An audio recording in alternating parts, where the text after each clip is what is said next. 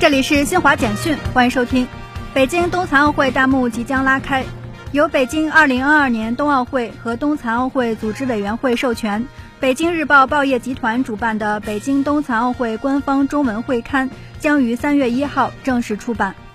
工信部总工程师田玉龙二十八号在国新办举行的新闻发布会上说，2022年是 5G 应用规模化发展关键之年，工信部将持续加强 5G 网络覆盖。推进 5G 与垂直行业深度融合，今年预计新建 5G 基站六十万个以上。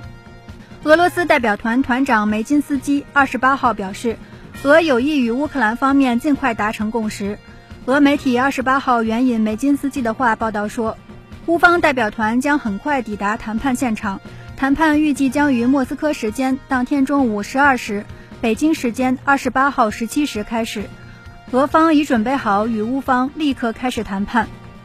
乌克兰陆军二十八号表示，俄军多次试图攻入首都基辅，但均遭挫败。另据乌克兰国家通讯社报道，乌克兰最高拉达国家安全委员会成员梅尼斯拉夫斯基二十八号表示，乌军击退了俄军的全线进攻，目前各地区中心城市均在乌军控制之下。以上，新华社记者为您报道。